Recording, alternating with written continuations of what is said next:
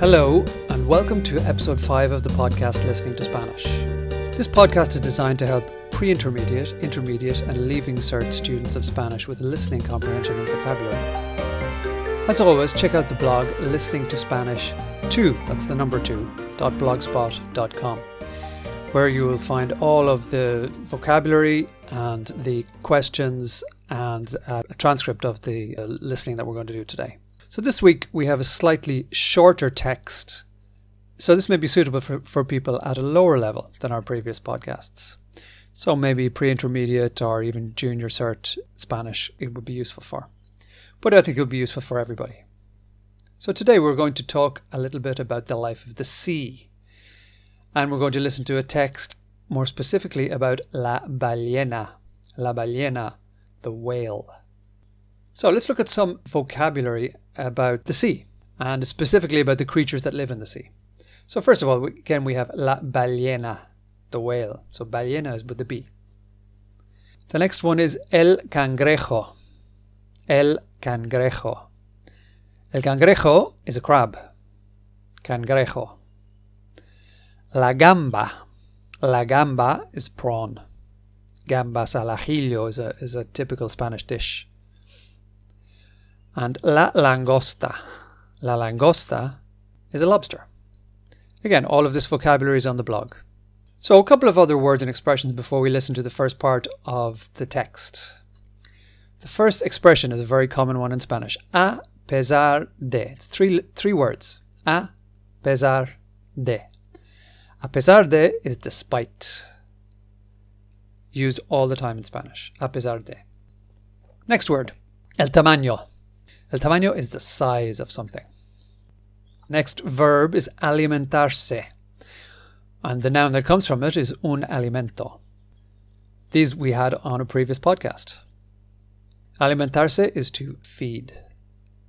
Un alimento then is food, or food, foodstuff.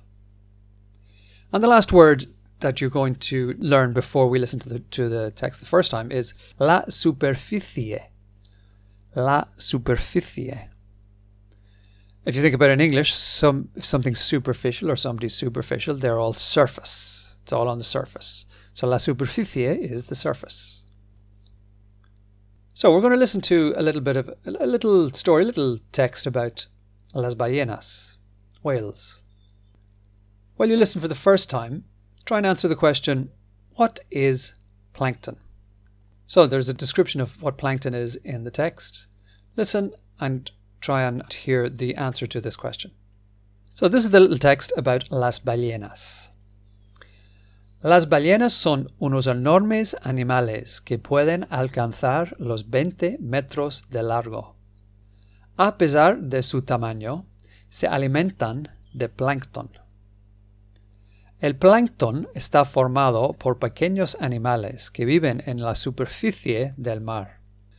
Lo forman millones de larvas que cuando se hacen grandes se transforman en cangrejos, gambas o langostas. La ballena, para comerlos, abre la boca y traga una gran cantidad de agua.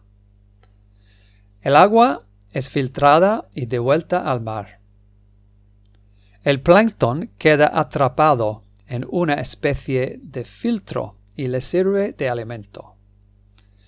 Luego vuelve a tragar otra cantidad de agua y así muchas veces. De esta forma, el animal más grande de la Tierra se alimenta de unos animalitos tan pequeños que es difícil verlos a simple vista. So that's a little story about las ballenas.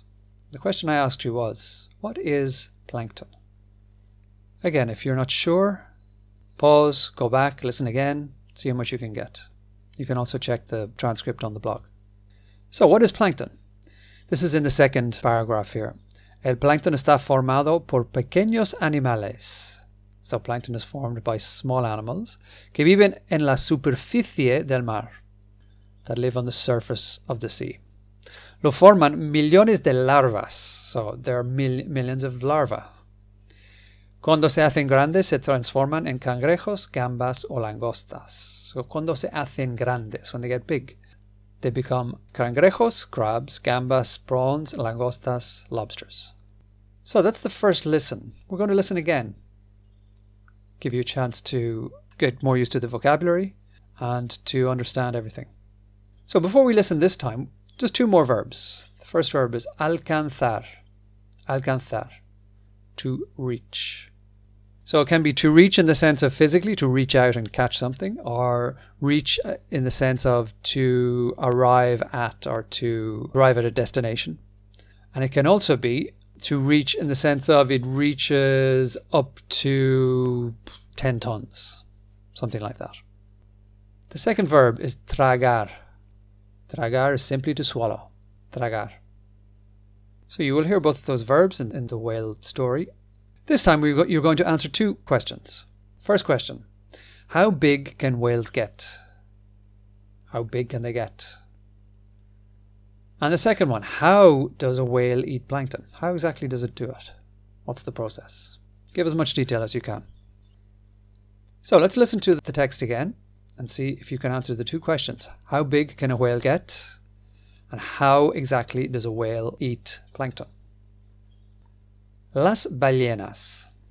Las ballenas son unos enormes animales que pueden alcanzar los 20 metros de largo. A pesar de su tamaño, se alimentan de plancton.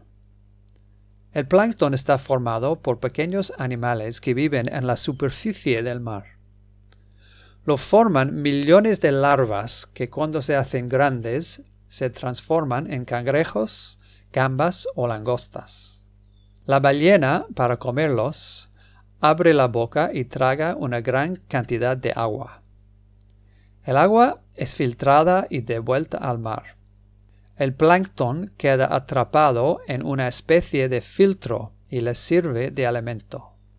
Luego vuelve a tragar otra cantidad de agua y así muchas veces. De esta forma, el animal más grande de la Tierra se alimenta de unos animalitos tan pequeños que es difícil verlos a simple vista. So just to remind you of the vocabulary, alcanzar, to reach, tragar, to swallow.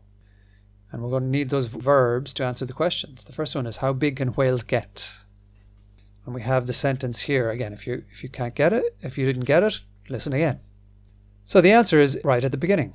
Las ballenas pueden alcanzar los 20 metros de largo. That's the only piece of information we have about their size. 20 metros de largo, 20 meters long. How does a whale eat plankton? That's right in the middle. La ballena abre la boca y traga una gran cantidad de agua. So the, the whale opens its mouth and swallows a great quantity of, of, of water. So remember, tragar is to swallow. El agua es filtrada y devuelta al mar. That's filtered and returned to the sea. El plancton queda atrapado en una especie de filtro. So you can guess what filtro is. A filter. So el plancton queda atrapado. Again, you could probably guess what atrapado is. Trapped. So the plankton is trapped in this in this filter and the whale eats it. So again, some useful expressions here and useful vocabulary. Tragar, to swallow filtrada, fi filtrada o filtrado, filtered, atrapado, trapped, filtro, a filter. Una especie here, una especie de filtro, especie can be a species. When you see it written, it looks like species, but actually here it just means a kind of, a type of. Un tipo de, una especie de. Again, if you need to check any of this vocabulary, it's all on the blog. So, before we finish today, Let's have a look at some of the useful expressions we had. El cangrejo is a crab. La ballena, of course, is a whale. A pesar de, ¿qué significa a pesar de? If you're not sure, go back and check. Alimentarse de, ¿qué, se, qué significa? If you're not sure of any of these, go back and check. La superficie, ¿qué significa la superficie? And, ¿cómo se dice en español to swallow. ¿Cómo se dice? To reach. All of these words are in the text. If you're not sure, go back and check. So I think that's our podcast for today. Thanks for listening.